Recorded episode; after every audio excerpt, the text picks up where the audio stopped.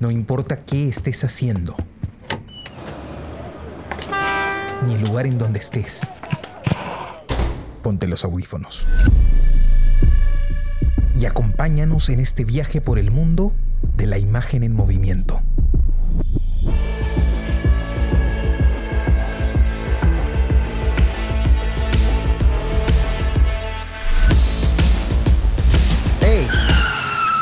¿Qué cine pasa? ¿Qué tal amigos? Bienvenidos a este nuevo episodio del podcast ¿Qué cine pasa? El podcast donde hablamos de películas que acabamos de ver. Nos gusta decir que están en caliente para nosotros. Los saludo a su amigo Carlos de la Torre Paredes. Me acompañan Jesús Alvarado. Hola Carlos, Jonathan, ¿cómo están? Y Johnny Alba. Hola Jesús, Carlos, ¿cómo están? Qué gusto verlos. ¿Qué tal amigos? Bueno, hoy vamos a ver una película que recomendó Jesús, una película, eh, bueno, creo que es uno de los estilos que más, que más te gusta, Jesús. Es, es interesante poder explorar este tipo de, de, narrativa. Yo antes de, del podcast no lo había explorado tanto, pero bueno, eh, ha sido un, tema bastante, eh, creo que nutritivo para, para mi forma de entender el cine. Así que por ese lado te agradezco bastante. Es una película de Christian Frey, se llama War Photographer y es una película del 2001. Eh, bueno, Jesús, tal vez nos puedes comentar un poco por qué, por qué elegiste esta película. Eh, bueno, primero les comentaba la semana pasada eh, cuando tenía que contarles la, decisión de la película que veríamos esta semana, que, eh, que tenía la intención de abrir un poco el espectro, ¿no? Digamos, de no, de no centrarnos tanto en, o de no centrarme yo concretamente en un cine de un perfil tan independiente, tan marginal, ¿no? Este, que, podría ser considerado tan específico para determinados públicos. Que yo siento, la verdad, que es un cine que podría llegar a extenderse más, eh, pero que bueno, ahora mismo no es así, ¿no? Más bien que es un cine de festivales y esto. Y me parece que esta película, War Photographer de Christian Frey, es un muy buen ejemplo de esa zona gris, ¿no? De esa zona gris. Eh, entre eh, el, cine documental o el cine independiente más radical, eh, que explora radicalmente eh, nuevas narrativas, nuevas formas de contar, y, un cine un poco más convencional, ¿no? Un cine que podría ser, o que podría considerarse más digerible, que podría, incluso les decía la semana pasada, ser distribuido o ser emitido en televisión, ¿no? Y que podría alcanzar sin problemas a, públicos más extensos, ¿no? Porque primero, parte de, un personaje interesante, de un tema interesante, eh, y, la aproximación es muy viva, ¿no? Es como, en, es como en carne viva, ¿no? Entonces esas cosas, a priori, siempre llaman la atención eh, del, grueso de los espectadores, ¿no? Eh, esto no significa, por supuesto, que sería, que sería esta película o que haya sido un éxito en taquilla, ¿no? No necesariamente. El documental ya en sí mismo, el documental creativo ya en sí mismo es marginal, ¿no?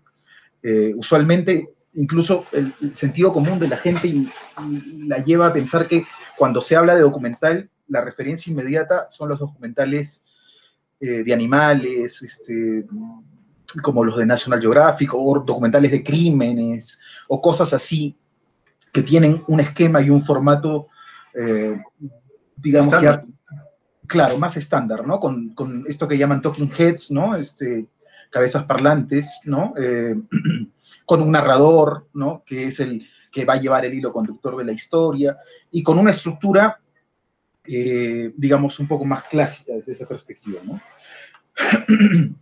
eh, bueno, entonces, yo hace algunos años me crucé con esta película, con, con War Photographer, cuando recién empezaba la exploración eh, del cine documental, ¿no? Eh, y, bueno, quedé así a primera impresión fascinado, ¿no? Por muchas de las cosas que se plantean en, la película y por cómo es que la película está estructurada, cómo es que la película está armada y hacia dónde es que la película nos lleva, ¿no? Eh, no hay muchos misterios en la película. Es una película de personaje, ¿no? Eh, es como un retrato de un personaje. La película no tiene una historia como tal, ¿no? Este, sino más bien utiliza eh, no sé si recuerdan aquella vez que hablamos de este, este recurso que se llama el dispositivo, que es muy usado en el documental, ¿no? y se podría decir que quizá el dispositivo de, de, esta película son los lugares, los espacios que este fotógrafo ha visitado, ¿no? Eh, habría que decir, pues, que la... la sí, ¿Podrías decirnos tal vez, Jesús, este, para recordar a los que no han visto de repente los otros episodios, el concepto del dispositivo? Sí, claro. el dispositivo es como una suerte de, eh, de contenedor de la estructura, ¿no? De aquello que permite que la trama se despliegue, ¿no? Eh, y, puede, y puede ser, puede tener esto que es a veces complejo de, entender, se entiende mejor con un ejemplo, por supuesto, ¿no? Y podría ser, por ejemplo, en, un documental sobre el amor fraternal, podría ser una carta, ¿no? Una carta visual. Entonces, una carta visual da la estructura donde la, trama se puede desplegar, ¿no? Donde los acontecimientos pueden llegar hacia este, el espectador sin que el espectador se pierda, ¿no? Porque precisamente el dispositivo, la estructura, te permite seguir un hilo conductor, ¿no? Y en el caso de, esta película de Christian Frey, eh, pues el, dispositivo está en, aquellos lugares o aquellas experiencias, o narrarnos aquellas experiencias que ha tenido este fotógrafo, ¿no? Y, habría que decir acá que, que bueno, War Photographer eh, el personaje de War Photographer es este James Natchwell, ¿no? Que es uno de los fotógrafos de guerra eh, más importantes eh, de los últimos tiempos, este, y, que es además un fotógrafo o una persona con una calidad de temperamento muy particular, ¿no? Que ya lo hacen como un, un personaje al que es interesante seguir, ¿no? Que ya en sí mismo, desde la forma en la que habla, se para, cómo reacciona a las cosas, observarlo simplemente ya genera como un interés con respecto a aquello que este personaje está pensando, ¿no? Decíamos que, alguna vez dijimos que, bueno, en el cine probablemente uno de los criterios más importantes es el del misterio, ¿no? Y, y, es un personaje misterioso, ¿no? Por muchos momentos, o por lo menos así se le presenta en la película, ¿no? Eh, digamos, iremos desgranando eso, ¿no? Pero antes de escucharlos, me gustaría eh, precisar de nuevo eso, ¿no? Que es un, es un retrato eh, de un personaje, no hay una historia como tal, estamos permanentemente siguiéndolo a él, pero hacia ningún lado. Y todo esto, ¿no? articulado a partir de las experiencias de los lugares que, el fotógrafo va visitando, pero también todo esto guiado por una premisa, ¿no? Por una premisa. Que, que sí se va desplegando poco a poco y que ya se despliega en su máxima expresión en la, en la última secuencia, ¿no? Que es la de la pornomiseria, ¿no? Eh, y que implica esto desde la perspectiva de un fotógrafo que se dedica eh, a captar las imágenes más brutales este, eh, y, mm, que, expresan la guerra, ¿no? Que expresan la guerra. Entonces, hay un dilema moral ahí, y es el dilema moral el que sostiene la película también a lo largo de todo el, a, lo largo de todo el relato, ¿no? Eh, y nada, bueno, a ver, comentemos. Hay varias cosas que, me gustaría comentar y vayamos viéndolas. No sé qué les parece a ustedes. Eh, sido yo. es, es, una película eh, muy interesante. Eh, me ha gustado bastante, me ha gustado bastante. Pero a ver, voy a tratar de explicar más o menos eh, racionalmente los atributos que he encontrado. Primero, como tú dices, tiene una, tiene una cadencia distinta a los documentales que hemos visto anteriormente, ¿no? que tal vez le, le exigen hasta cierto punto un poco más al espectador. Sin embargo, sin embargo, como tú mismo dijiste, no es, una, no es un documental clásico de National Geographic, sino es un documental que por muchas razones tienen bastantes características que la hacen cinematográfica, que la hacen una, una pieza original, una pieza que tiene personalidad, que tiene cadencia de autor, que hay, se nota que hay eh, un, propósito autoral detrás, ¿no? Eh, ahora, creo que sería interesante en esta conversación tratar de dilucidar cuáles son las características que hacen de, esta, de este documental eh, cinematográfico, cuáles le dan esa cadencia esta cadencia documental, que me parece que es un ejercicio que es interesante, pero que no es tan fácil, para mí al menos. Primero voy a hablar un poco del personaje, que es lo que me atrajo y lo que tal vez me, impide encontrar, eh, me impide concentrarme en la forma, porque estoy atraído por el personaje, que es lo que pasa muchas veces cuando vemos una película muy interesante, ¿no? que, que es difícil analizarla y necesitas a veces una segunda visión para poder razonarla en vez de sentirla. Esta película es tan emotiva la cercanía con, el, con la realidad que este personaje captura, que el fotógrafo, no recuerdo su nombre, me pareció siempre muy difícil su, apellido, pero el contacto tan cercano con estas realidades que no son afortunadas, sino todo lo contrario, es, es choqueante, es este, impactante. Entonces, este, tienes que pensar mucho sobre la obra en sí para poder analizarla. Primero la cámara, me, he preguntado mucho sobre cómo, cómo ha sido este, realizada esta película, ¿no? Porque eh, muchas decisiones de edición muchas decisiones de puesta te hacen sentir a ti como espectador estar o ser tú mismo el, fotógrafo, ¿no? Eh, poder sentir tanto la desgracia como el peligro o como la adrenalina. la adrenalina, ¿no? Por ejemplo, la escena donde, donde donde caían estas bombas lacrimógenas, ¿no? Y, otras escenas donde él estaba escondido detrás de un muro y, no había más protección que ese pequeño muro, que era muy, muy, muy eh, insuficiente, o sea, para esa realidad tan, tan, tan atroz. Y, entonces es, es, impactante. Y después, por supuesto, como lo mencionaste, el, el dilema moral, ¿no? Porque él tiene que justificar su éxito porque es exitoso. Sin embargo, él tiene una razón más que lo lleva ahí y todo esto genera un diálogo, con nosotros, que somos los espectadores, un diálogo con él mismo y la descripción de sus, de sus compañeros, ¿no? Como sus compañeros que también son fotógrafos, cuál es el distingo, ¿no? La personalidad, la personalidad que él tiene es muy particular y creo que es lo que su y su personalidad lo, lo,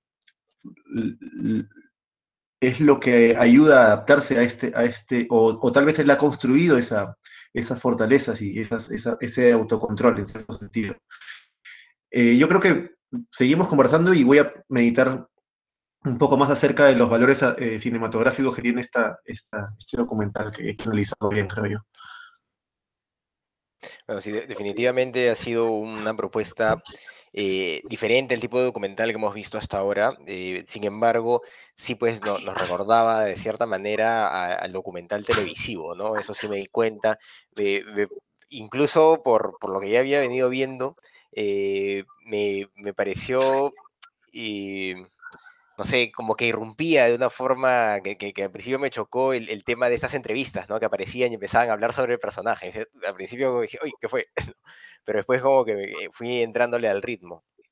Eh, en ese sentido creo que, claro, funciona eh, en un formato más formal, pero yo, yo la verdad no sé si, si pueda llegar a ser una, una película tan masiva por lo, lo, que muestra, ¿no? Es, es una película muy cruda, muy dura y no sé si todo el mundo esté dispuesto a a ver eso, ¿no? Es, de cierta forma, eh, claro, hay, hay, una idea de, de, disfrute de la miseria, puede ser, ¿no? Con esto de, mostrar estas imágenes, pero yo no creo que alguien que vea esta película pueda, pueda ver eso, ¿no? Porque hay una constante reflexión sobre la naturaleza de esas imágenes, sobre la circunstancia en la que se está dando, y, y por eso simplemente ya no, ya no se puede eh, ser tan tan distante, ¿no? Frente, frente a una imagen. Me, da, me da esa impresión.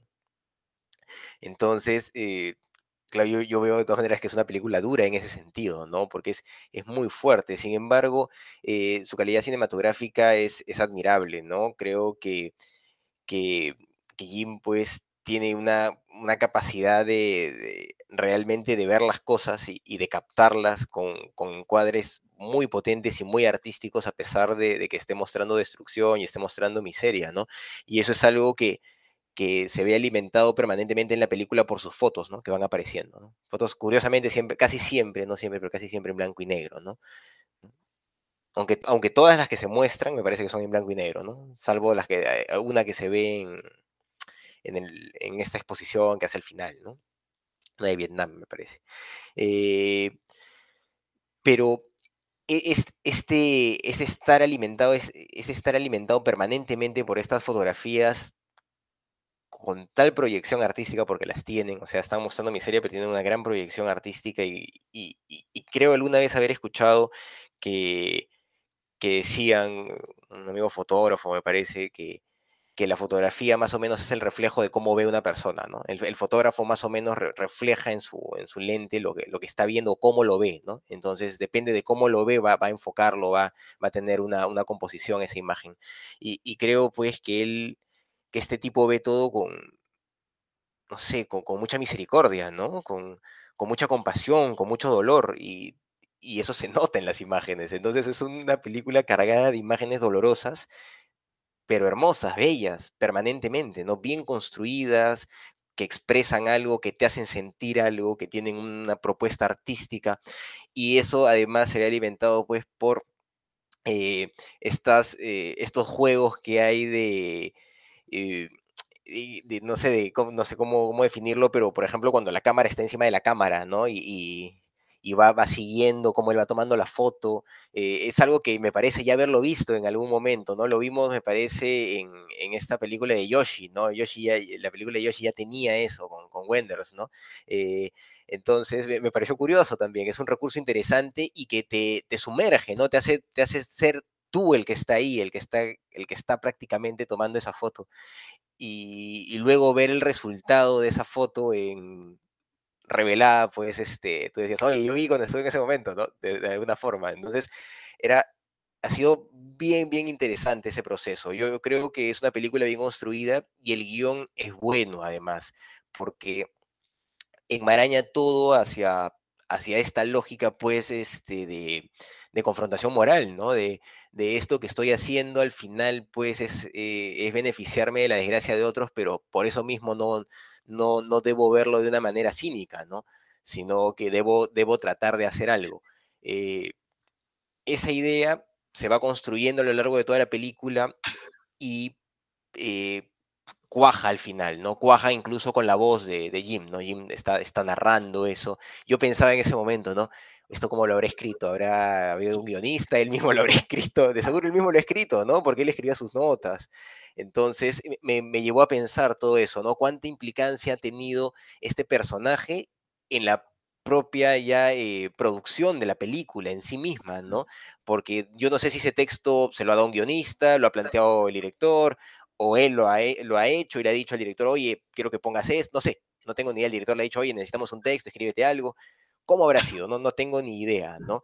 Me gusta pensar que, es algo que él mismo hizo, ¿no? Que es algo que le nace hacer y, y, mantiene este perfil de, una persona honesta permanentemente, ¿no? Que habla poco, que dice poco, pero con eso que dice, con eso que muestra, pues eh, está transmitiendo muchas cosas, ¿no? Muchas cosas. Hay, hay una carga simbólica muy, muy potente, ¿no? Entonces, eh, es una película, pues, de todas maneras dura, pero que funciona muy bien, ¿no? Me, me, ha gustado bastante, su propuesta estética me ha gustado, su narración me ha gustado, y habría que intentar, pues, habría que intentar ponerla en la tele a ver, a ver cómo funciona, ¿no? Sería bueno que la gente vea un poco más esto, aunque es interesante también el, el cómo eh, esta película, claro, si bien nos demuestra eh, los, los, efectos nefastos de la guerra, eh, al tener esta propuesta estética tan bien construida, me parece que puede ser más digerible para las personas, ¿no? En ese sentido, sí habría que intentar que, que, funcione, porque recuerdo la otra película que vimos de guerra también de documental, está grabada con celulares, con, con cámaras de, de, Siria, mano, ¿no? La de, de Siria. Siria. Eh, esa película es dolorosa, o sea, esa película es, es bellísima, pero me dejó otra sensación esa película. Es... Me dejó un vacío bien, bien es, grande. Es una propuesta mucho más radical la de, sí, la, de la, película de Siria, ¿no? Sí. Muy grande, muy, muy grande. Estamos hablando de, estamos hablando de Silver Water, ¿no? Silver sí, Water. sí, Silver Water, sí. De, eh, sí. sí. Hecha por un cineasta sirio, eh, bueno, como para poner en contexto a la gente, ¿no? ¿no? Que no lo ha visto, Claro. sí.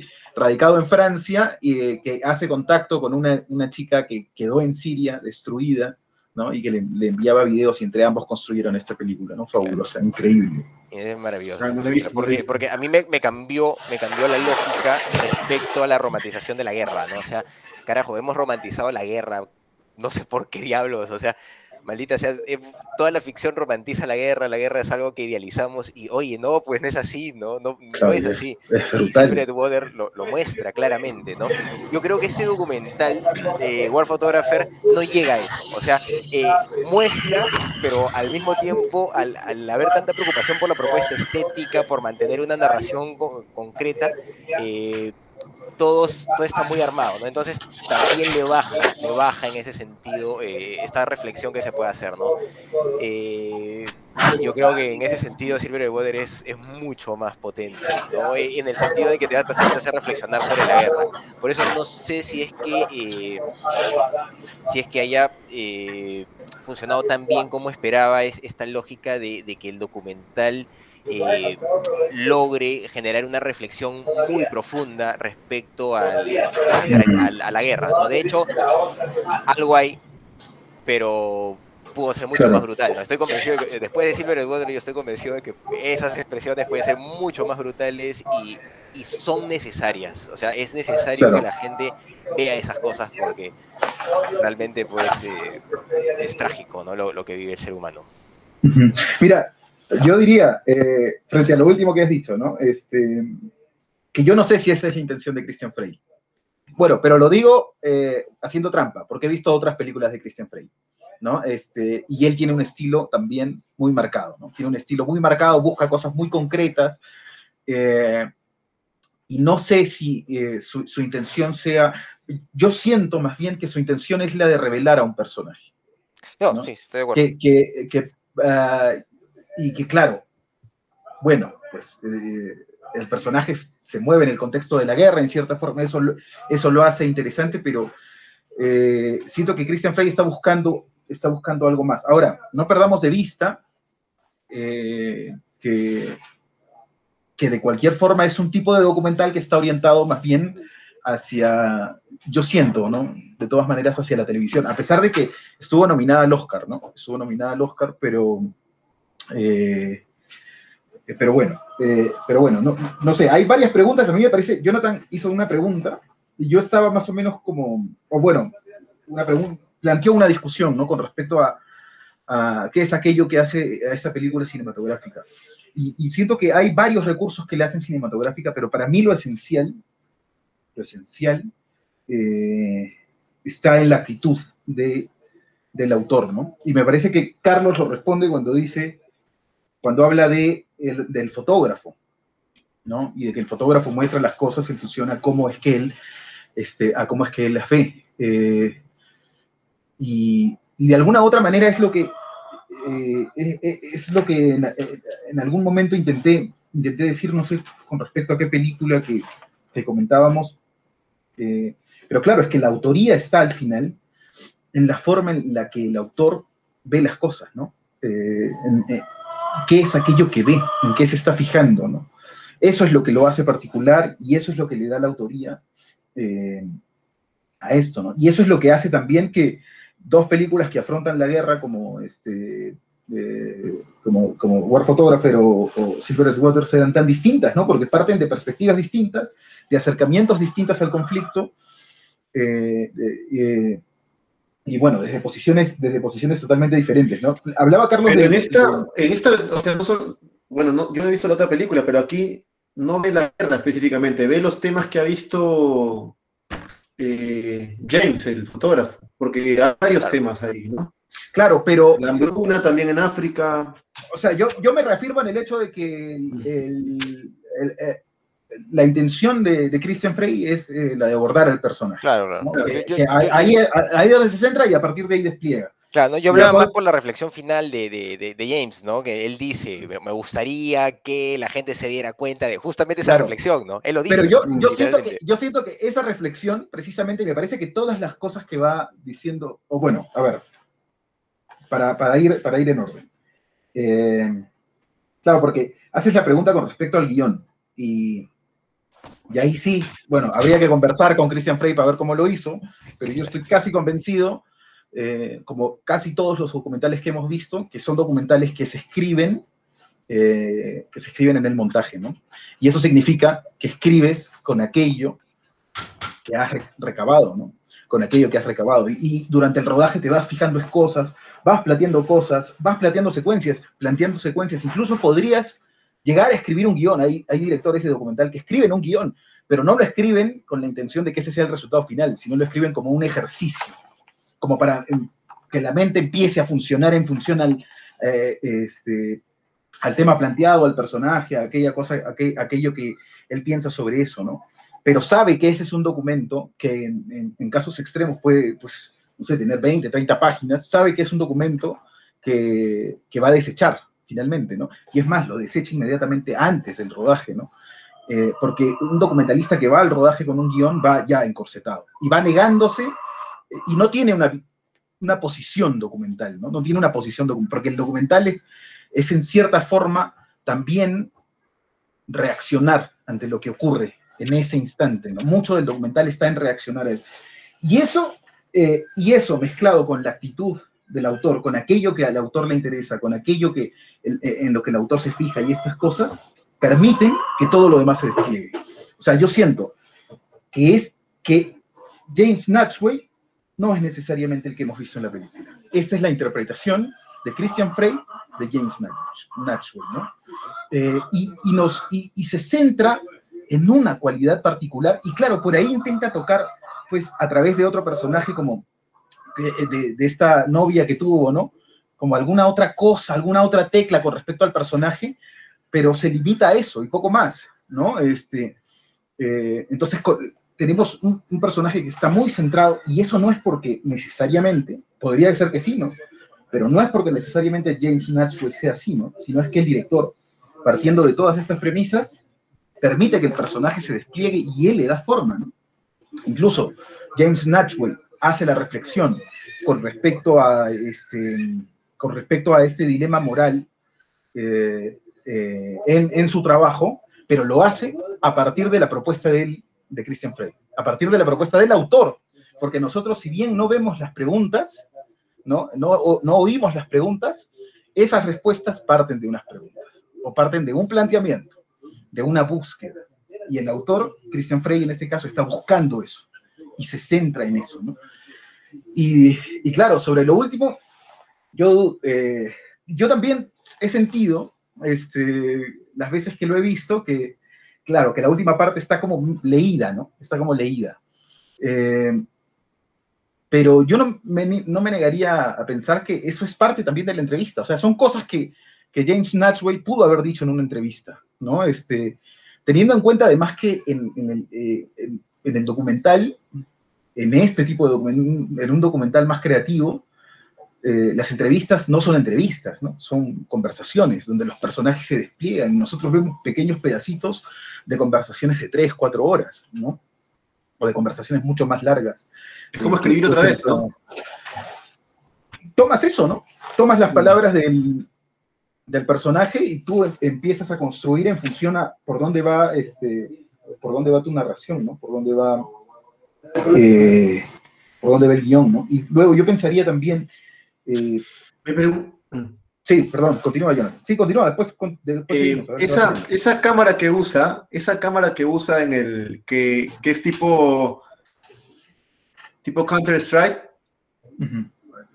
que está todo el tiempo, tú eres el fotógrafo. Claro.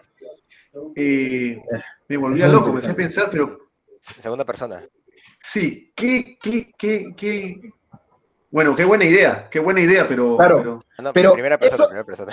En primera persona, sí, pero eso, eso, esa, esa cámara precisamente no chilla porque el recurso está ultra utilizado. Todo el mundo piensa en cámaras subjetivas, ¿no?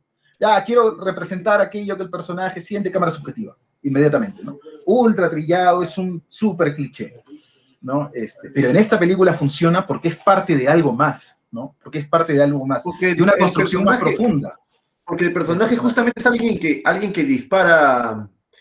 Eh, ¿Cómo le explico? El personaje es alguien que está buscando encuadres y tú eres, tú estás compartiendo ese encuadre en vivo, en directo, ¿no? Eh, em, Es interesantísimo eso, es interesantísimo el cómo, cómo, cómo han, han podido usar ese, ese recurso de esa forma, ¿no? Incluso, incluso hay una conversación entre la, entre, la, entre, la cámara y lo que tú estás viendo, porque inmediatamente tú recuerdas haber visto la fotografía. Bueno, es que, mira, precisamente eso, ¿no? Eso, que, que parece casi una, o que se podría entender como una casualidad, ¿no? En el, eh, y eso es parte de la actitud del director, ¿no? Que está desplegando, que despliega eh, su dispositivo, que despliega sus personajes, ¿no? Que hace las preguntas, que provoca cosas, y después en el montaje empieza a relacionar, ¿no? Entonces, si tú analizas plano a plano, los planos van teniendo una relación, ya hay un hilo conductor, ¿no?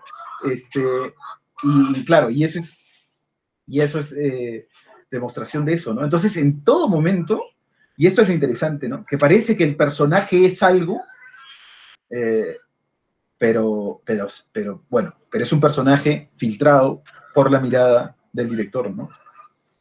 Con la responsabilidad, con la responsabilidad ética que eso conlleva, porque, o mm. sea, en cierta forma siento que Christian Frey eh, pone en boca de Natchway, ¿no? O le plantea a Natchway problemas propios. Mm. O, bueno, y definitivamente antes de, antes de, o sea, antes de plantearse la conversación, este, él es consciente de que definitivamente hay un tema ahí entre, entre la realidad, que es, que es una, una miseria probablemente la realidad, y retratarla, ¿no? O sea, siempre va a haber ahí un, un, poco de... Es más, yo mismo me hice esa pregunta cuando recién empezaba, recién empezaba el, el, documental y arranca con una escena de un velorio, ¿no? Es impactante. No sé si es, es la... Entonces, es donde creo que... Esto es muy interesante porque me ha hecho reflexionar lo siguiente. Creo que cuando nosotros vemos que, que James retrata a la mujer llorando, eh, la retrata en, primer plano y casi en primerísimo primer plano, ¿no? Y la mujer desgarrada llorando. Entonces, cuando él hace esa foto, creo que todos nos hacemos esa pregunta inconscientemente. ¿Está bien hacer esa vaina? Y creo que después en nuestro inconsciente ya está metido ese bicho, ese, ese, ese inserto de pregunta moral de, de cualquier espectador que ve una mujer llorando y otro fotografiándola creo que ese inserto está en nuestra mente y se va contestando de alguna forma u otra, está buscando una salida. Entonces, eh, bueno, pero eh, claro, no es, casualidad, que él ponga esa escena, ese primer plano, casi al comienzo de la película, como detonante, es como el detonante de una película, ¿no? El, claro, que esa es la construcción narrativa, ¿no? Que después va hacia el clímax, ¿no? Que después va hacia el clímax en, el arquitrama clásico, en cualquier, en cualquier arquitrama, ¿no? Pero entonces, en el, siguiendo esa misma lógica, ¿no? en el documental es imposible hacer ese ejercicio antes de ir a grabar.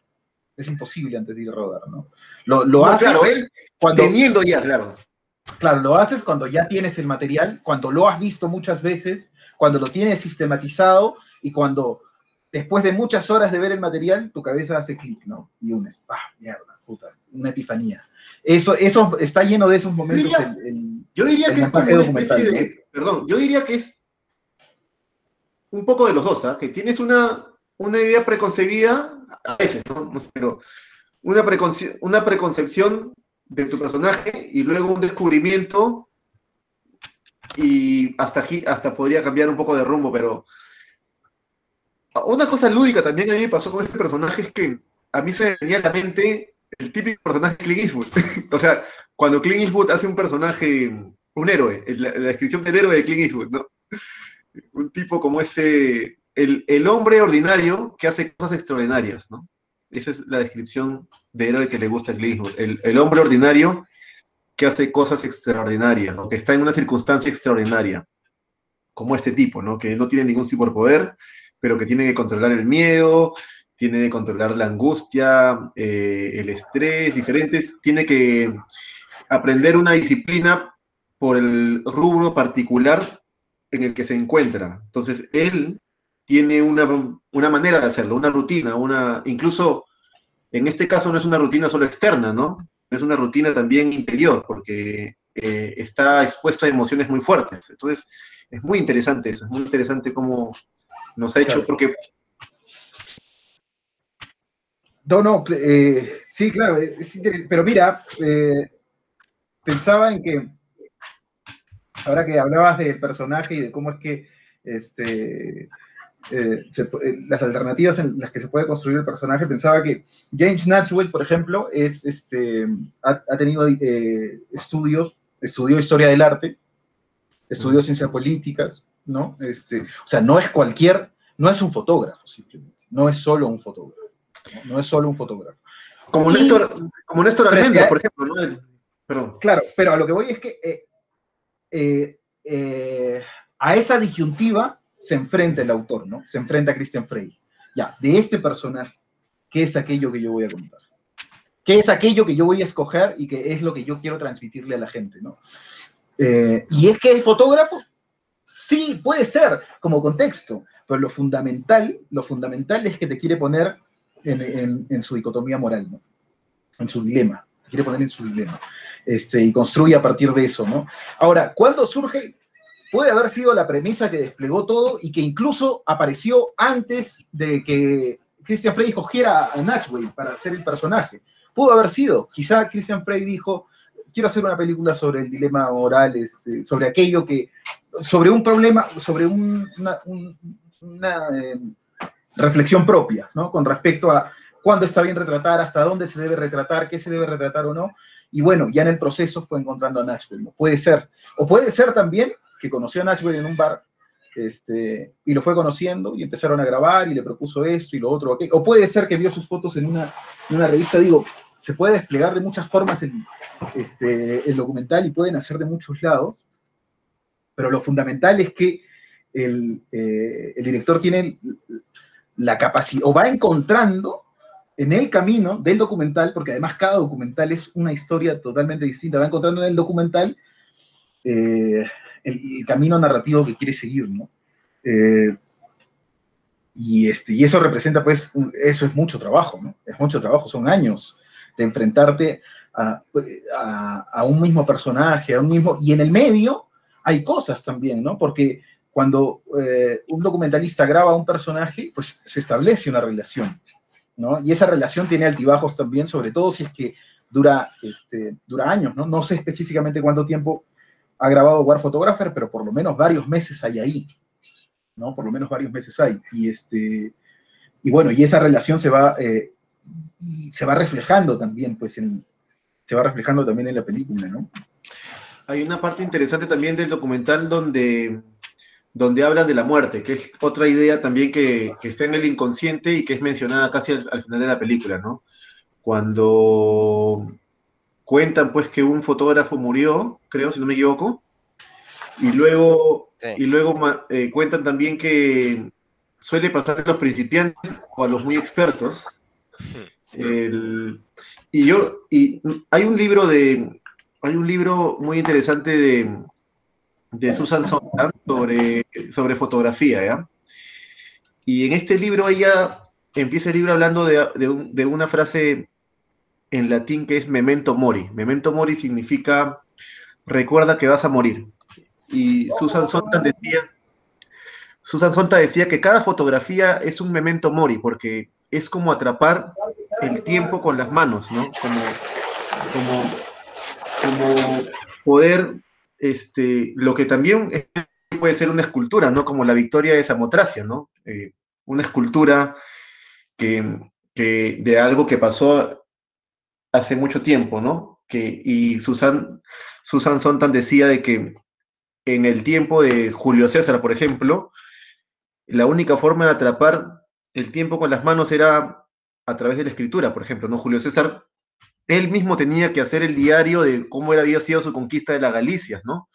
O, o, los diarios de Colón, o la única forma de poder, ¿no? O la pintura pero que la fotografía era un memento mori en sí mismo, era un atrapar el tiempo con las manos en sí mismo, una, una realidad. Entonces, esa, esa cuestión que todos tenemos en la mente de alguna forma, incluso ahora hay una obsesión por la fotografía, ¿no? Quieres, la gente quiere hasta atrapar su, el, almuerzo que comió que era tan rico para toda la vida en el restaurante Ficho, qué sé yo, pero a lo que voy es que hay bastante de eso. Ese memento mori está en, esa, en, esa, en este documental, en la vida de este hombre, ¿no? que está captando momentos de miseria y quiere, eh, generar conciencia. Él quiere generar conciencia, una forma de, generar conciencia. Pero me hizo recapacitar mucho sobre eso, sobre el poder de la fotografía, ¿no?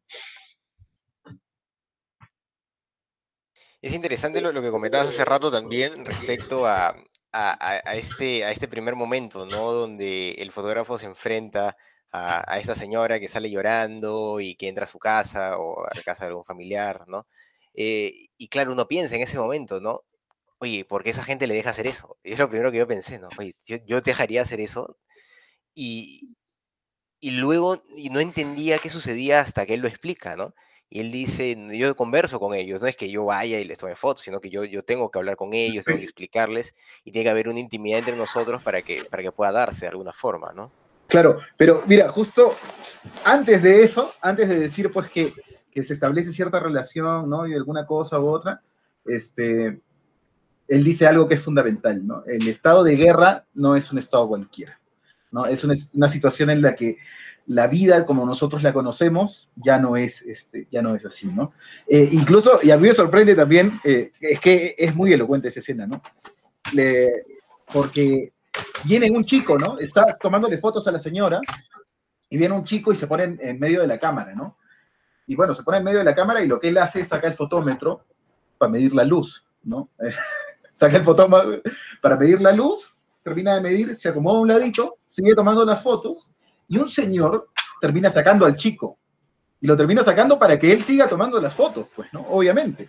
Este, eh, y, eso, en cierta forma, pues revela el, el, primero el, el, nivel de experiencia que tiene en situaciones como esas, ¿no? Porque eso definitivamente te, lo lleva a anticipar cuál puede ser la reacción de estas personas, que debe ser muy común más allá de su cultura, más allá de una situación de guerra, la gente debe reaccionar más o menos de la misma manera, de las mismas formas, ¿no?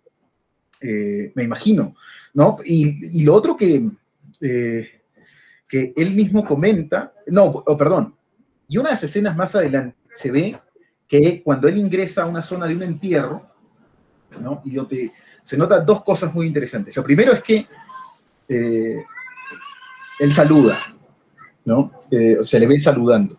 Está caminando hacia el entierro y saluda. Y eso eh, podría no ser, ¿no? Podría no ser, pero yo lo interpreté en ese momento como que estaba llegando recién a ese espacio y con esos personajes específicamente, ¿no? Que no eran los mismos de, antes, sino, bueno, son otros ya, ¿no? Y otra cosa interesante que noté que revela también eh, una decisión del director, más allá de que está siguiendo al personaje, ¿no? Hay un momento en el que la cámara deja de seguir al personaje. Hay un par de momentos, pero recuerdo ese específicamente, ¿no? En que la cámara deja de seguir al personaje, lo ignora, ¿no? A pesar de que el personaje está en, el lugar, lo ignora y empieza a seguir a otro señor. Y eso es una decisión autoral, ¿no? Así el fotógrafo haya sido otro, detrás de ese fotógrafo está el director diciendo, olvídate de él, síguelo a él. ¿No? Este, y es porque hay algo que ha observado, hay algo que quiere, que le interesa eh, mostrar de ese, de ese otro personaje, ¿no? En el que más adelante ya no ahonda, pero hay un par de momentos en los que eh, el director hace eso, ¿no? Y después se, se, apoya también con testimonios de otras personas para construir a ese personaje, ¿no? Que eso también es un recurso interesante, ¿no? O sea, me imagino, eso puede partir de dos cosas, ¿no? O de una cuestión de estilo, que puede ser en el caso de Christian Frey teniendo como referencia sus otros documentales, o puede ser también que hay vacíos o espacios que le interesa llenar con respecto al personaje que no ha podido llenar. Eh, entonces busca pues a otros personajes que empiecen a apoyar, ¿no? empiecen a apoyar, a dar, este, a dar otro tipo de información o a, o a darle una vuelta al personaje. ¿no? Eh, ¿Y eso solo hace documentales o también hace ficción? Solo hace documentales, hasta donde sé. Por lo menos lo que he visto de él son todos documentales, cuatro documentales. Este, solo hace documentales, sí. Es suizo, Christian Frey, por si acaso, es suizo. Suizo. Es suizo, bueno, ¿no? Sí, y se ve en la película, ¿no? Que la coproducción de, de, esta película la hizo pues la televisión suiza, ¿no? Eh, sí. Y, y bueno, también hay un punto aparte, me parece, para, el, trabajo de sonido, ¿no? Porque si bien es cierto, hay determinados, momentos, hay determinados momentos en los que el personaje, eh, perdón, el director decide apoyar con la música, ¿no? No necesariamente para reafirmar, porque no todo el tiempo está reafirmando, hay un par de momentos en los que la música más bien, este, pero bueno, o sea, cumple como un rol más como de apoyo, más allá de eso, este, eh, y bueno, que funciona, que funciona, ¿no? Está bien. Eh, hay un trabajo sonoro que es muy particular, ¿no? Que se nota pues en, la primera escena, ¿no? O sea, con mucha claridad, ¿no? O sea, un fuego, el fuego, no creo que en el sonido directo que ellos hayan captado lo hayan captado de esa manera, ¿no?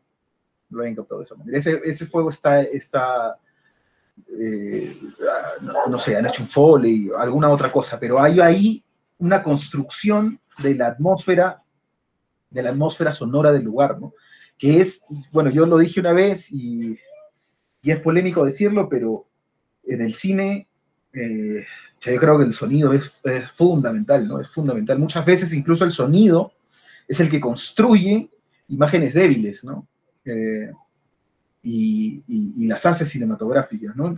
Muchas veces, en este caso, se ve en muchos lados, ¿no? Lo, lo en, mucha, en, muchas, en muchas secuencias, en muchos planos que, eh, que, digamos, no son planos con una belleza particular, ¿no? Pero que están construidos a partir del relato, ¿no? Y, a partir, y en el contexto del relato los observas y que además están apoyados pues, por una construcción sonora que está muy bien lograda, ¿no? Eh, eso, eso. Sí, sí, es interesante. Es interesante. Otra, otra, otra cosa que veo es el montaje, ¿no? ¿Cómo, cómo, cómo ha administrado sus, eh, la información que ha adquirido? Eh, es, por eso mencionaba ese tema de la primera escena, que no me parece una casualidad que lo haya puesto. No, para nada. tiempo dura la película? Una, hora, 36, creo. más o menos, sí. Una hora 32 debe ser sin crédito, sí. Y bueno, ese, ese, montaje de, esa, de, esa, de esa, bueno, esa escena de esa mujer que mencionaba Carlos, que gritando, eh, llorando, ¿no? En el, cementerio, contrasta muy bien con, al final, cuando él está en la galería, ¿no? Mm. Y, y tú ves una realidad, Nueva York, una galería y que cualquier ciudad cumple ese, requisito, ¿no? Lima en una galería, cualquier lugar es tan distinto a estar en medio de, una guerra, de un o de una hambruna o de una situación, ¿no? Desafortunada. Entonces es un contraste muy poderoso, ¿no? Y es su, su reflexión sobre por qué hace esto, ¿no? ¿Por qué incluso arriesgando su vida, ¿no? Pero es interesante también que él, él me parece que comenta que él no considera que él haga arte, ¿no? Él considera que él lo que está haciendo es comunicando algo. Sin embargo, hay una gran preocupación, pues, por, eh, por procesos estéticos y detalles, ¿no? Eh, y se nota cuando empieza a trabajar la, fotografía con, el tema de la iluminación, ¿no? Con, el iluminador. Eh, yo, yo, creo que comprende, pues, que la única forma de, de transmitir emociones, sensaciones, eh, es a través pues de, de estas, eh, no sé, de estos recursos estéticos, ¿no? Que claro que, que colindan con, con, lo artístico. Eh, sin embargo, me parece también saludable que él considere que no está haciendo arte, pues, ¿no? Que él, considere que, está comunicando, porque si no, definitivamente sería muy cínico, ¿no? Estaría desvirtuando toda, toda su idea, ¿no? Ah, es, es verdad. Pero es fundamental, ¿no? Pero yo lo entiendo, digamos, ya yendo más allá de la película, eh, yo lo entiendo como parte de una construcción también, ¿no? Porque, o sea, es un, es un problema genuino, ¿no? Y, latente, o sea, no es, no es una conclusión a la que él ha llegado, es algo que lo persigue en su, en su oficio y que lo va a perseguir para siempre. ¿Cuál es el límite? ¿Qué límite estoy pasando aquí, no? Entonces es interesante que este, verlo a él, reflexionar con respecto a eso, este, eh, eh, y, además ver, eh, entender que eso es parte de un proceso, ¿no? Que no necesariamente él empieza a hacer fotos con esa idea, sino que eso es algo que va construyendo en el tiempo. Acompañado de esa reflexión sobre, el, sobre si es arte o no, también él, él menciona que, que la demanda sobre, la, sobre esa realidad para él como fotógrafo es cada vez menor en las revistas, porque da, insinúa un poco que ha habido una especie de desequilibrio entre el comercio y el mercado. El mercado se ha desbordado y, la compulsión de compra ha cambiado un poco el, poner, por ejemplo, una foto y una historia de esa índole podría bajar las compras y como que la gente no quiere ver esa realidad, ¿no? Y eso es un poco eh, triste porque tú estás viendo que cosas pasan y el sentido, ¿no? Y un poco la frustración pues, del, del, sistema, ¿no?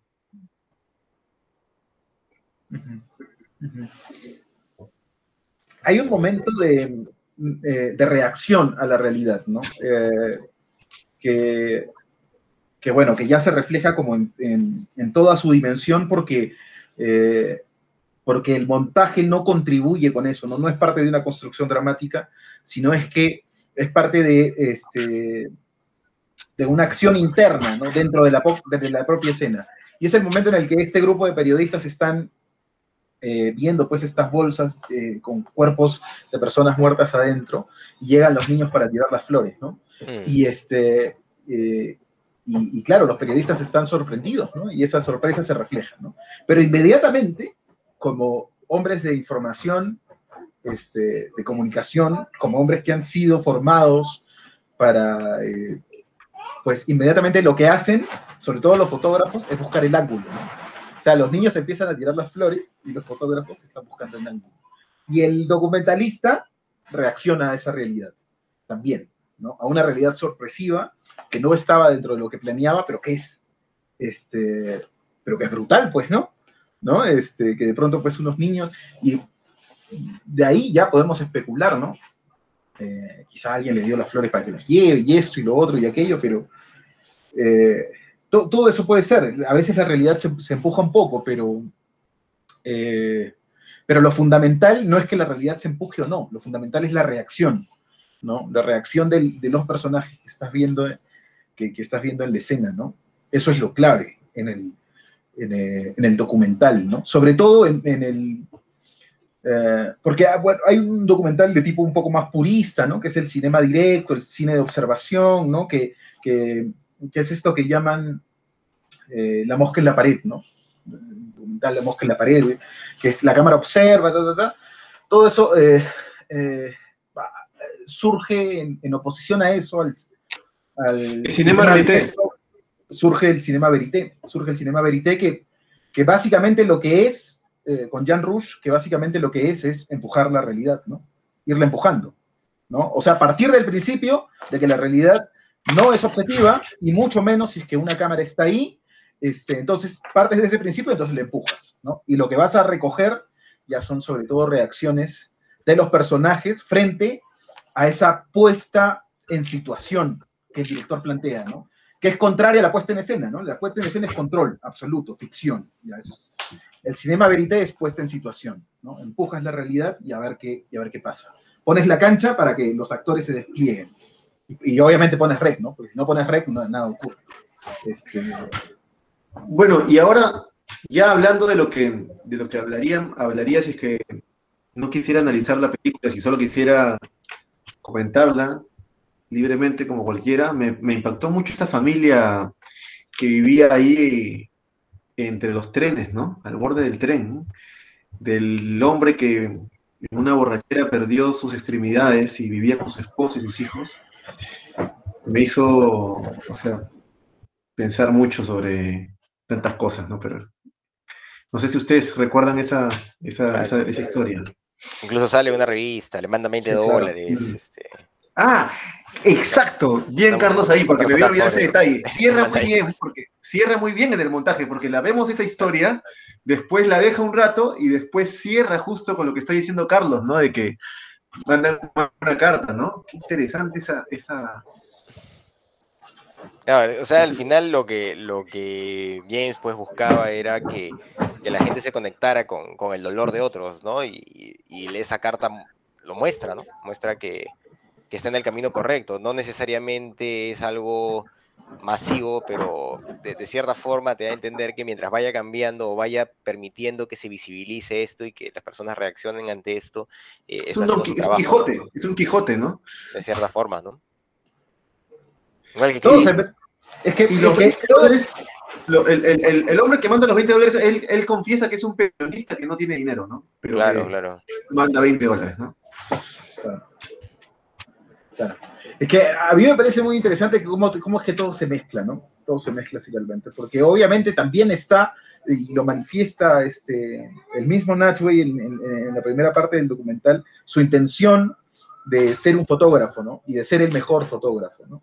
Este, y cómo es que hay determinado momento en el que él dice, pues ya lo sé todo, ya tengo que ir a hacer, tengo que ir a por, a por mi sueño, ¿no? Eh, entonces también está eso, por supuesto, ¿no? ¿Cómo no? O sea, está eso también, está el ego, está este, la necesidad de, de sentir que, que, que, se hace un buen trabajo. Yo diría, incluso, él no lo, no lo, no lo interpreta desde, esa, desde ahí, pero, pero porque, el, porque Christian Frey tampoco es que quiere interpretarlo desde ese lado, eh, pero no sé, o sea, yo sí creo que hay una vocación artística también, una pulsión, por lo menos, artística, porque ya esa forma de mirar, además, la actitud, la actitud frente al arte no es algo que necesariamente eh, se pueda decidir, ¿no? O sea, es algo que brota nomás, pues, ¿no? Que brota frente a la realidad, uno hace lo que puede, pues, y ahí, y ahí se ve más o menos cuál es el, el pulso que tiene, ¿no? Eh, entonces, más allá de, de, cómo él lo vea, sus fotografías, este, vistas con distancia, con mucha perspectiva, o sea, eh, tienen una belleza particular, ¿no? Claro, y es, y es políticamente incorrecto decir esto porque las cosas que muestra son realmente brutales, ¿no? Son brutales. Eh, lo que pasa es que, lo que, pasa es que la, búsqueda, la búsqueda de, la, de, la, de, la, belleza es este de la estética, digamos, más que belleza, porque de la estética en la foto es la mejor forma de atraer los ojos para que la gente pues este sea más impactante. Claro, pero lo que, yo digo, lo que, yo digo, es que no, no, eh, que yo no sé si eso se decide. Yo no sé mm, si eso se decide. Claro, creo o sea, que no es sé, un fotógrafo que, que, claro. Claro, no sé si eso, más bien creo que la interpretación es retroactiva, que, o, o bueno, o bueno, no, no sé, que es al revés, ¿no? Que más bien eh, él tiene la capacidad de ver las cosas de esa manera, este, pero intenta construir una interpretación que le permita a él seguir haciendo su trabajo y que además lo dice él claramente, ¿no? Al final dice, eh, solo el respeto hacia estas personas me, va a permitir respetarme a mí mismo. Y eso es parte como de una reflexión mucho más profunda, ¿no? Mucho más profunda, que es posterior, pienso yo, al, a, su capacidad para hacer fotografía, ¿no? Eh, no sé, en todo caso, claro, es, debatible, ¿no? Porque eh, es un tema muy, muy complejo, ¿no?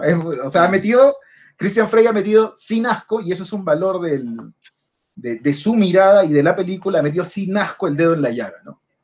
De frente, y desde el comienzo, ¿no? Desde el comienzo, bueno, ustedes ya han hablado este, de esta escena, pues, en la que prácticamente está en la cara de la señora, ¿no? En la cara de la señora tomándole fotos, y el sonido, y eso es parte de la construcción eh, sonora, ¿no? Que estoy seguro también que el sonido de ese clic tan incómodo de, la cámara de fotos no es el sonido directo de la cámara de fotos, ¿no? O sea, ahí hay un trabajo con respecto a ese sonido que lo hace particularmente incómodo, que en, en determinado momento el espectador dice, que se calle eso ya, ¿no? O sea, es incómodo que esté sonando esta cosa mientras la señora está llorando, ¿no?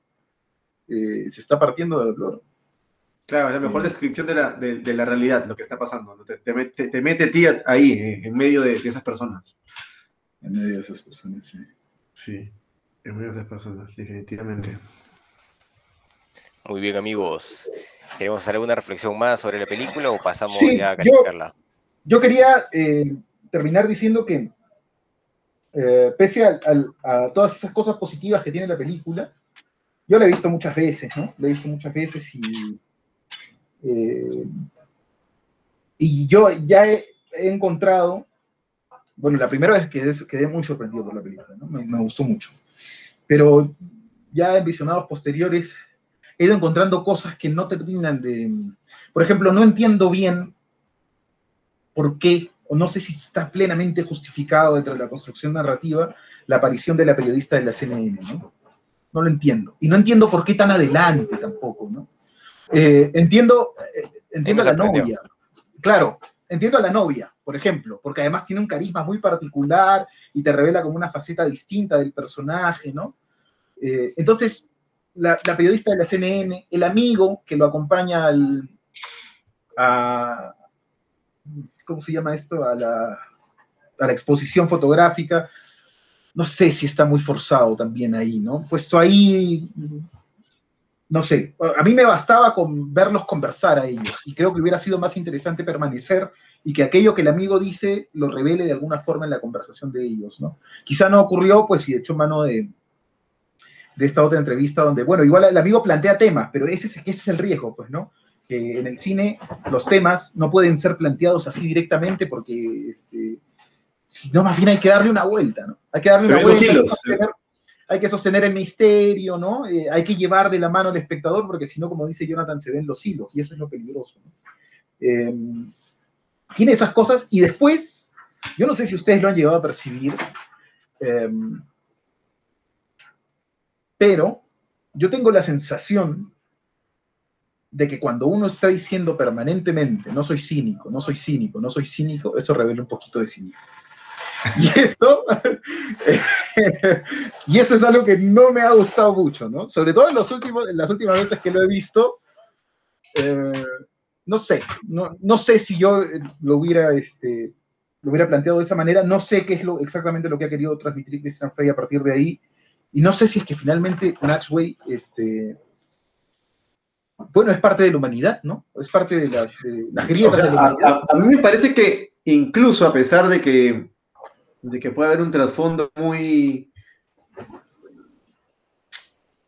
muy elogiable en lo que hace, incluso arriesga su vida, hay una, es una forma de decir que, a mí me queda claro que sí hay un poco de cinismo en estas galerías, pues, de todas maneras. Hay un poco de...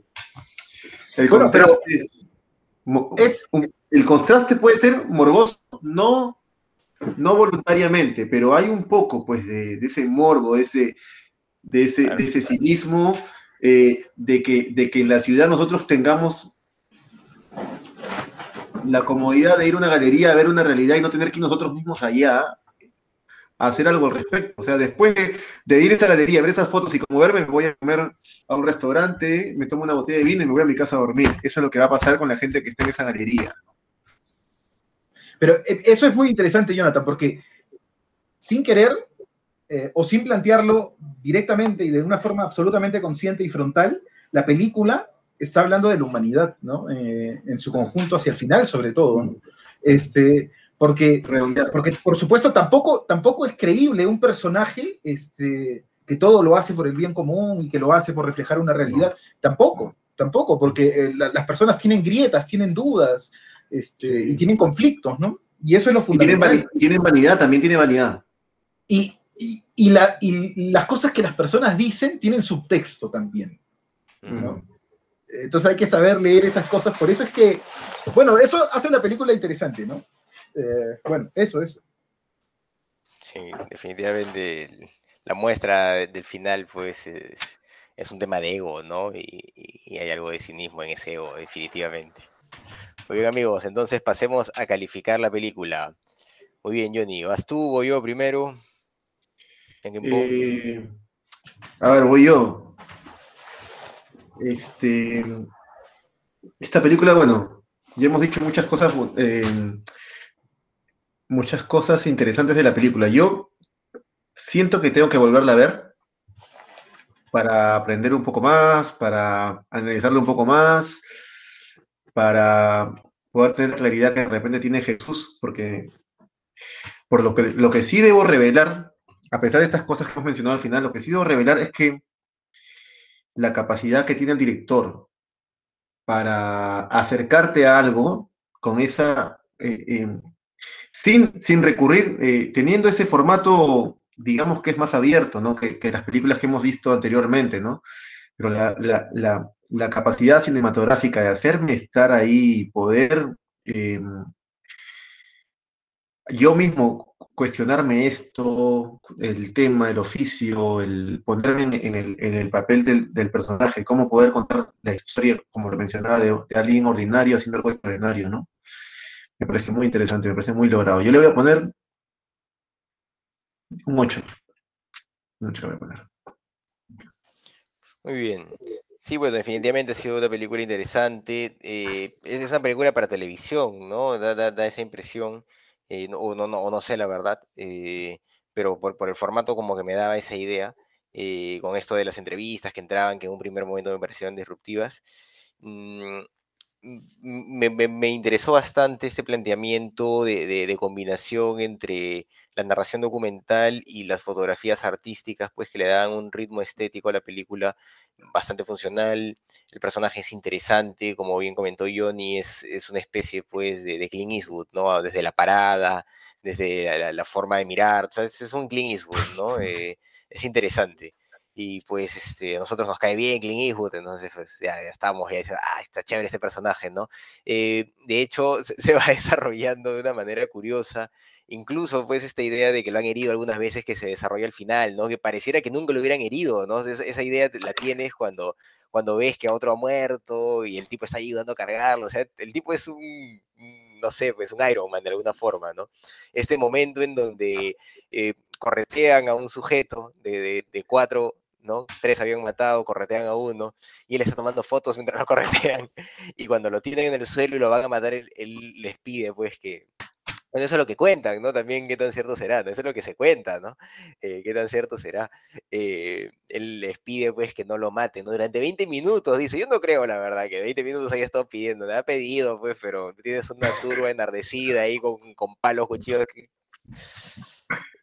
no puedes hacer mucho, la verdad, ¿no? O sea, oh, por favor, no lo mates, ¿no? No, no hay razón para eso, era acá, ¿no? El tema es... que hablan idiomas diferentes, ¿no? Claro, ¿no?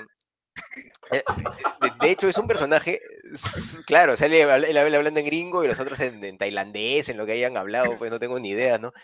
Eh, eh, es un personaje interesante, ¿no? Es un personaje interesante, un personaje, pues, que transmite eh, una suerte de, de heroicidad que, que ya no existe, ¿no? Es, es, un tipo pues fuera de serie, un tipo valiente, casi invencible, con una gran moral, o sea, es un superhéroe prácticamente este personaje, ¿no? Eh, eh, claro, es un tipo común, como comentaba Johnny, pero que se desarrolla de una manera pues eh, espectacular, ¿no?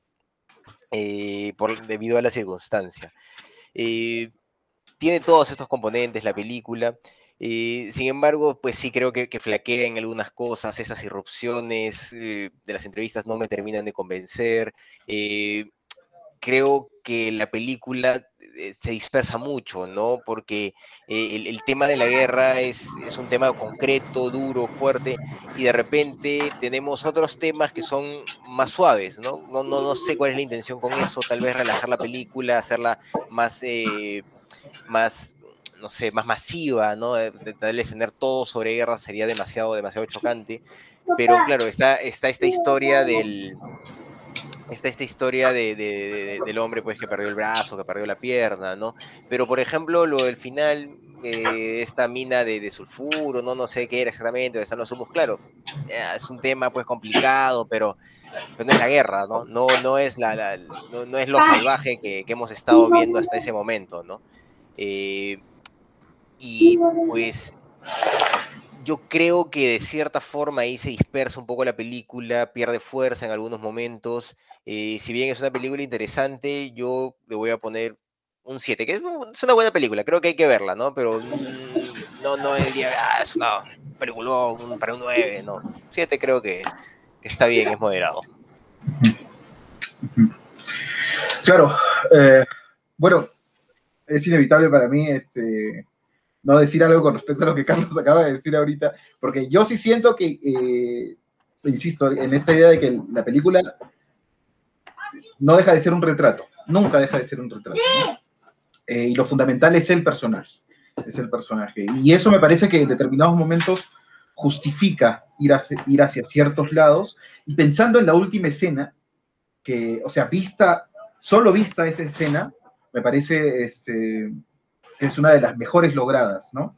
Porque además, eh, puede encerrar una simbología, eh, una simbología muy interesante en el lugar en la que está, en la que está puesta, ¿no? Este, pero bueno, más allá de eso, también creo que, eh, que sin dejar de ser una película, eh, una película interesante que hay que ver, ¿no? Y que además, o sea, rompe en muchas formas con el documental tradicional, ¿no? Este, el documental un poco más clásico, eh. Eh, mm, tiene una propuesta clara, tiene una mirada, tiene una actitud del director, ¿no? Em- El director empieza a construir un estilo, ¿no? O, tiene un estilo ya construido que revela, que refleja, y eso me parece a mí que eso es fundamental, ¿no? Eh, hay ciertas cosas que sí no, igual un poco, igual que ustedes, que no, no acabo de entender bien por qué se hicieron de esa manera, eh, que, que rompen un poco, ¿no? Lo dicho, ¿no? Eh, algunas entrevistas que están, no sé, no sé ni siquiera si mal puestas, o sea, están que, simplemente quizá no deberían haber estado, ¿no? En, el, en, la estructura de la película y esas cosas, ¿no? Pero bueno, yo le voy a poner este 7, 7 también porque me parece que es una, es una muy buena película, de hecho, como les comenté la semana pasada, este, es una película que yo veo cada cierto tiempo con regularidad, ¿no? Que es una película que, que, que me acompaña, ¿no? Que ya he visto, este, y eso me permite pues ir, ir viendo, eh, ir, ir centrándome un poco más en, en la construcción narrativa que ha hecho el director, ¿no? Pero bueno, creo que 7 es, sí, es un buen Un buen número. Sí. Ahora, Siete, ojo. siete y ocho, ¿no? Ujú. Ojo, cl- que quería insistir en el hecho de que, sí, tiene un- tiene un- la película tiene como un perfil televisivo, ¿no? Pero más o menos como las películas de, este, de Michael Moore, que se podría decir que también tienen un televisivo. Pero, Claro. pero eso me parece más interesante inclusive porque no lo de, Pero- o sea, no, no, no, no, lo, no, no, pero no lo baja para nada. Claro, pero lo que, No, lo que quería decir, lo que quería decir era que, este, digamos, más allá de eso, que es una, que puede ser una apreciación personal, este, nuestra, subjetiva, ¿no? Y esas cosas, es una película que tranquilamente se podría ver en el cine, que se podría disfrutar mucho en el cine por la forma en la que está hecho, hecha la película, y que además no perdamos de vista que estuvo nominada al Oscar, ¿no? Este, Mm. entonces, bueno, volvemos a la pregunta que germina todo, ¿no? ¿Qué es el cine? no? bueno, Creo que sí. Es- Muy bien, ahora Johnny tiene que decirnos qué película vamos a ver la siguiente semana. Eh, Yo estaba pensando en la película de John Ford, este, el hombre que mató a Liberty Liberty Balance. Balance. No sé si habrá forma de ver esa película. ¿Estará en movie? Ahí la mm, encontramos. Está en Movie, Amazon, Netflix, Disney o cualquier otra plataforma legal que. Eh. Como, como, como, como, como ustedes este, están trayendo cosas este, bastante fuera de lo, de lo clásico, creo que podría ahí dar un poco de balance poniendo un poco de cine clásico también para, Sí, claro. Está bien, está bien. para claro. de todos lados atacar, ¿no? Está bien, nos parece bien. ¿Cuál, cuál es el Bien. nombre, Jonathan? Exacto. El, el hombre que mató a, a Liberty Balance de John Ford. Ok. ok. Vamos a buscarla. Sí, sí, sí. Es, es buena película. plataforma le- legal, como siempre. En todas las es- legales, para como mí, es, digamos que es la, la, la, la, la película de John Ford que a mí más me ha, me ha, me ha gustado, pero sería apresurado decirlo, porque John Ford es... Hay muchas películas, ¿no? Inclusive que no, que no he visto. De hecho. Muy bien, amigos. Ahí mientras Jesús la busca, ya nos vamos despidiendo. Eso ha sido todo por esta vez con sus amigos de ¿Qué cine pasa? Hasta una próxima. Chao. Chao.